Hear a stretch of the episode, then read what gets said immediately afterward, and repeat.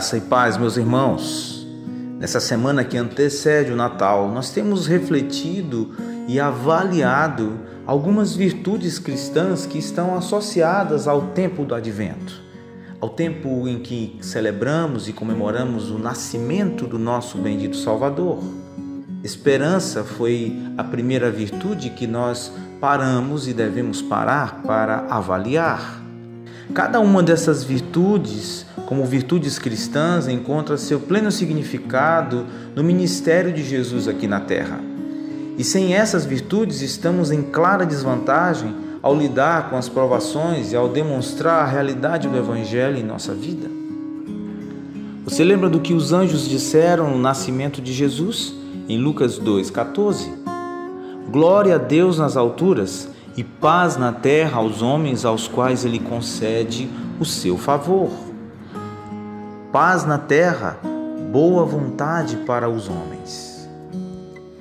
Quantas vezes você desejou essa paz para você e para outros nesse ano que está se encerrando? Quantas vezes você ouviu de cristãos professos sobre conflitos não resolvidos em suas vidas? Cônjuges que gritam palavrões um para o outro que você só esperaria ouvir em um filme classificado como imoral amigos que se recusam a falar um com o outro depois de uma discussão, depois de uma briga. De qualquer forma, a falta de paz, sem dúvida, invade o nosso espaço de convivência e do nosso trabalho. Mas antes de aplicarmos isso em nossos relacionamentos aqui, essa mensagem que ouvimos do céu, essa mensagem que foi ouvida, reverberada, dos anjos para nós. Primeiro tem a ver com a nossa paz com Deus. Deus estava declarando uma reconciliação, uma paz com pessoas que se levantaram como seus inimigos. Ele estava se reconciliando conosco. E esta paz que temos com Deus deve ser estendida em todos os nossos relacionamentos horizontais. Pela leitura de suas cartas, sabemos que Paulo encontrou o mesmo problema. Problemas de ordem horizontal, problemas nos relacionamentos e esta paz que foi anunciada a nós, mas que não se estendeu nos relacionamentos que temos aqui. Veja essa realidade em Filipenses 4, 2 e 3. Peço a Evódia e rogo a Sinti que concordem no Senhor. Sim, também te peço, fiel companheiro ajuda estas mulheres. Em Filemon, a partir do verso 10, Paulo diz a esse servo: Eu apelo a você por meu filho Onésimo. Estou enviando-o de volta para você, enviando meu próprio coração. Se você me considera seu parceiro, receba-o como você me receberia. Também em Gálatas 5, Paulo exorta os irmãos mas se vocês, Gálatas, se mordem e se devoram uns aos outros, cuidado para não serem consumidos uns pelos outros. Não nos ensoberbeçamos, provocando-nos uns aos outros, invejando-nos uns aos outros. Em Gálatas 5 também identifica porque existe uma falta de paz, mesmo dentro da igreja. Gálatas 5, 19 e 20, ora, as obras da carne são manifestas, inimizades, porfias, ciúmes, acessos de raiva, rivalidades, dissensões, divisões. Quando a carne reina, a paz diminui. Paulo entendia pessoalmente os desejos da carne que geram ódio. Ele se descreveu aos Gálatas, em Gálatas 1,13: Persegui violentamente a igreja de Deus e tentei destruí-la. Aos Coríntios ele escreveu: Porque eu sou o menor dos apóstolos e indigno de ser chamado apóstolo, porque persegui a igreja de Deus, mas pela graça de Deus sou o que sou. 1 Coríntios 15, 9 e 10. Ainda muito mais tarde em sua vida, a lição que ele aprendeu sobre a misericórdia de Deus em resposta à sua vida anterior continuou a impressioná-lo. Embora outrora eu fosse blasfemador, perseguidor e adversário insolente, recebi misericórdia por esta razão, para que em mim, como o principal, Jesus Cristo pudesse mostrar a sua perfeita paciência como um exemplo para aqueles que deveriam acreditar nele para a vida eterna. Ao Rei dos séculos, imortal e invisível, o único Deus, seja honra e glória para todos sempre. 1 Timóteo 1,13, 16 e 17. A própria transformação de Paulo de perseguidor odioso em fiel servo de Cristo incorporou uma mensagem que ele queria transmitir a outros crentes. Grande parte de Efésios é uma meditação sobre a centralidade da paz no plano redentor de Deus.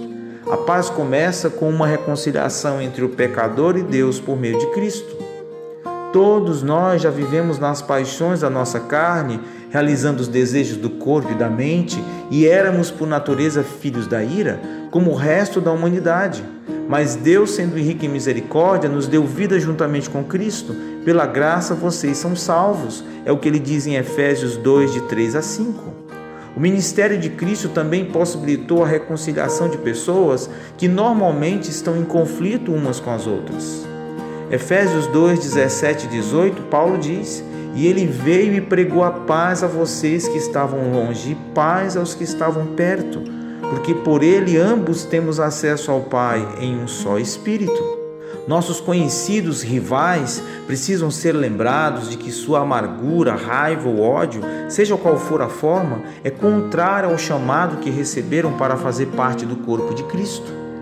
Paulo diz: andai de maneira digna da vocação a que foste chamados, com toda humildade, mansidão, com paciência, suportando-vos uns aos outros em amor, procurando conservar a unidade do Espírito pelo vínculo da paz. Efésios 4, de 1 a 3. É a vontade do Senhor que seus filhos trabalhem juntos, apoiem uns aos outros e vivam harmoniosamente uns com os outros. A presença do Espírito Santo torna isso possível. A unidade do espírito e a harmonia relacional tornada possível pela habitação mútua do Espírito Santo em nós. E observe a perspectiva realista de Paulo sobre a paz interpessoal dentro da igreja. Ele especifica que nosso chamado requer humildade, gentileza, suporte, uma disposição de tolerar aqueles que podem ser irritantes ou insensíveis, difíceis Paulo não achava que aqueles que teimosamente colocaram em risco a unidade do espírito deveriam ter a oportunidade de criar divisão dentro das congregações. Em Tito 3, 10 e 11 ele disse: Quanto a uma pessoa que provoca divisão, depois de avisá-la uma e duas vezes, não tenha mais nada a ver com ela, sabendo que tal pessoa é pervertida e pecaminosa. Ele está condenado por si mesmo. Essas pessoas não são humildes ou dispostos a aceitar os diferentes pontos de vista dos outros. Eles não são longânimes, bondosos com outros que discordam deles. Eles não são gentis quando as diferenças se tornam evidentes. A resposta dos líderes da igreja a eles precisa ser decisiva e rápida. E faça uma avaliação da paz em sua vida. Você reconhece a centralidade da paz no chamado que você recebeu? A salvação das almas não tem sentido se não promover a harmonização dos corações, porque no desígnio de Deus há um só corpo e um só espírito, assim como fostes chamados para uma só esperança que pertence à vossa vocação. Um só Senhor, uma só fé, um só batismo, um só Deus e Pai de todos, que é sobre todos, por todos e em todos Efésios 4, de 4 a 6. Pergunte a si mesmo: existem manias, piadas, atitudes ou opiniões pelos quais eu sou conhecido que promovem a desunião, a discórdia, a divisão? Esses devem ser banidos da minha vida. Além disso, lembre-se de que promover a unidade não é uma coisa passiva. Paulo nos exorta: fazei todos os esforços para manter a unidade do Espírito. Assim, o que você pode fazer para criar proativamente condições que unifiquem seus irmãos, seus colegas de trabalho? Você não pode ignorar esta pergunta. Caso contrário, você não está vivendo uma vida digna do chamado que você recebeu.